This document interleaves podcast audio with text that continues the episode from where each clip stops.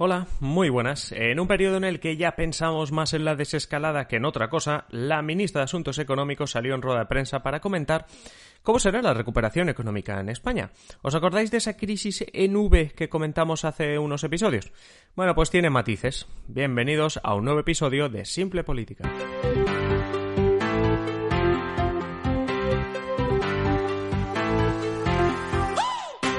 Os habla Adrián Caballero y esto es Simple Política, el podcast que trata de simplificar y traducir todos esos conceptos, estrategias y temas que están presentes cada día en los medios y que nos gustaría entender mejor. Y hoy voy a responder una pregunta, quizás un poco denso el, episodio de hoy, es económico, pero aquí es que hay que responder a, la pregunta del título del episodio que me habéis hecho también, eh, pero sobre todo nos centraremos en algunos conceptos que la ministra Nadia Calviño, la ministra de Asuntos Económicos española, expuso cuando hace unos días comparecía en rueda de prensa para explicar cómo será el golpe a la economía de esta crisis del coronavirus y cómo será la recuperación, cómo no, ahora mismo tendremos una crisis y cómo nos recuperaremos. Primero vamos con el que fue, bueno, con el que es el titular en todos los medios. ¿Os acordáis de la crisis en V? La comentamos hace unos episodios. Se refiere a una crisis en la que caes en picado, pero te recuperas igual de rápido. Encajaba bien en este caso porque, a diferencia de 2008, aquí la crisis económica no venía provocada por una mala gestión, sino un accidente externo, en este caso una crisis sanitaria, como hacía más de un siglo que no se veía. Bueno, pues como os decía al inicio, parece que lo de recuperarse tan rápido como nos hundimos no será posible. La ministra ya habla de recuperación en V asimétrica, es decir, sí que caemos en picado este 2020, pero no nos recuperaremos tan rápido. En el mejor de los escenarios lo haremos en dos años. Seguro que ya habéis visto la imagen de la V asimétrica de la economía, pero por si acaso podéis coger boli y papel y dibujar la primera parte de la V, el palito de la izquierda, pues normal, en caída. Cuando dibujéis el palito de la derecha, dibujadlo solo hasta la mitad y la otra mitad no hacerlo no tan pronunciado, así tendréis cómo será la recuperación en España. Es decir, es como si el segundo palito de la V se hubiese quedado un poco cojo. Pero como de grave es la cosa. Para analizarlo vamos a coger algunos datos que da el propio gobierno. Por cierto, me fío de los datos porque no es que el gobierno los presentase a los medios y ya, son los datos que van a presentar ante la Unión Europea. Y mentir a la Unión Europea, pues bueno, está un poquito feo, entonces nos fiamos de esos datos. Primero analizamos con qué datos se dibuja esa V. Es decir, como dibujo está genial para entender la que se nos viene encima, pero detrás de lo hay números, ¿no? ¿Y qué, números son? Es decir, ¿por, qué, qué, significa ese, ese, palito de la V que baja y qué significa ese palito de la V que sube?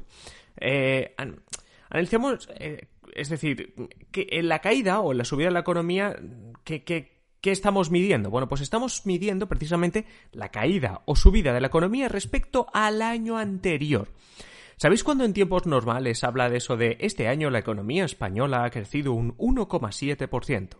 Eso quiere decir que, comparado con el año anterior, la riqueza en España, en ese ejemplo que estoy poniendo, ha crecido un 1,7. ¿Respecto a qué? Respecto al PIB, es decir, a la riqueza. Para quienes os estéis haciendo un poco de lío y no hayáis escuchado episodios anteriores, os recomiendo ir al episodio 62, donde hablé sobre el déficit y la deuda pública. Allí explico también cómo se mide esto, ¿vale? Es decir, cuando se dice, decir, tú coges y, la economía española en 2019 la riqueza era de X euros, ¿vale? De 100 euros, ¿vale? 100 euros, muy bien.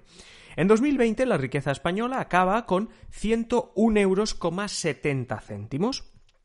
Muy bien. Es decir, de un año a otro hemos ganado un euro con setenta. Eso es lo que hemos ganado, ¿no? Pero bueno, un euro con setenta es mucho o es poco. Vamos a calcularlo. Un euro con setenta respecto a los 100 euros que teníamos en 2019, que representa subida del 1,7%, ¿verdad? Bueno, pues eso, ahí está. La riqueza de España crece un 1,7%. Bien, espero que se haya entendido. Si no, episodio 62. Y si no, comentario en iVoox, comentario en adriancaballero.net barra contactar diciendo, oye, esto no se ha entendido, lo puedes explicar otra vez, puedes hacer otro episodio y por supuesto que lo hacemos. De eso hablaremos en un momento, ¿vale? Todo esto que, que estoy diciendo lo volvemos a coger, ¿eh? Pero vuelvo con el tema este de la V. Bien, Igual que en mi ejemplo tenemos un país que crece al 1,7%, con la V lo que tratan de dibujarnos, de decirnos, es que España caerá, y caerá muy fuerte, como no lo hacía desde 2010, en plena crisis. Se calcula que en 2020, es decir, este año, al acabarlo, y suponiendo que en la segunda mitad del año muchos ya estén trabajando, mucha gente recupere el trabajo y estemos con relativa normalidad, España caerá un 9,2%.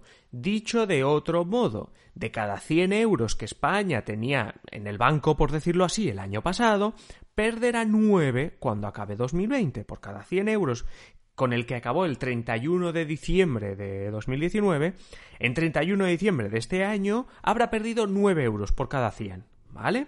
Y ahora, ¿Por qué la V es asimétrica? Ya sabemos cómo caemos. Vale. ¿Por qué es asimétrica? Porque no nos recuperaremos igual de rápido. Es decir, cerramos 2020 con una caída del 9,2 y según la ministra, España cerrará 2021 con una subida del 6,8. ¿Veis? Es un número un poco más pequeño, 6,8. A ver, que en circunstancias normales esto es un subidón tremendo, 6,8. Pero claro, en este caso no.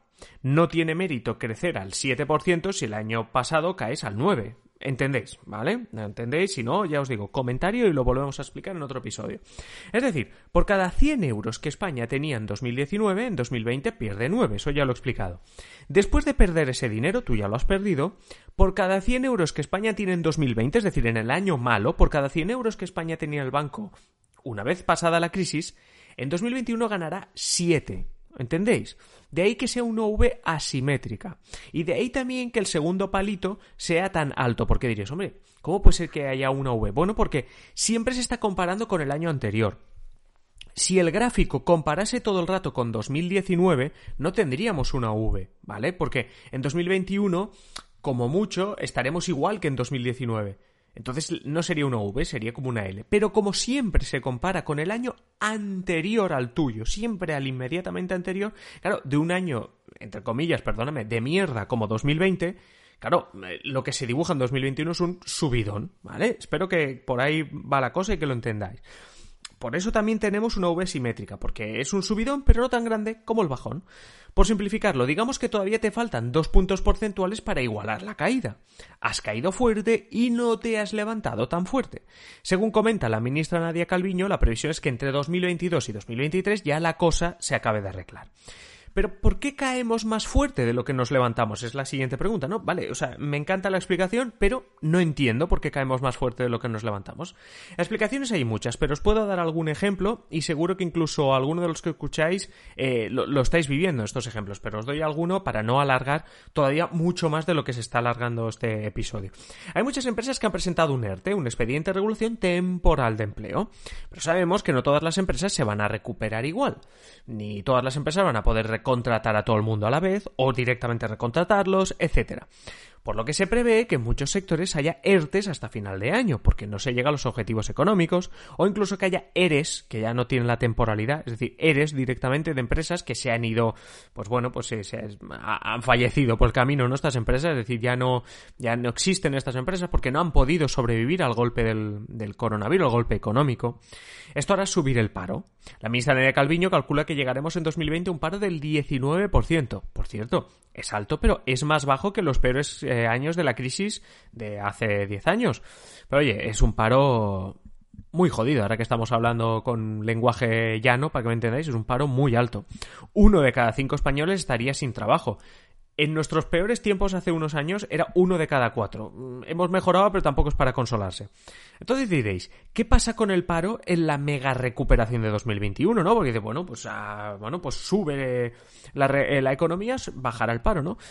A ver, se recupera un poco, pero se queda en el 17%, ¿eh? Os recomiendo ahora el episodio 59 titulado España líder histórica de paro, para que entendáis que el paro es algo incrustado en España y que cuesta tenerlo bajo. Entonces es normal por desgracia, ¿no? no digo en todos los países, por desgracia en España es normal que a pesar de una recuperación en V, el paro no se recupere al, al mismo nivel.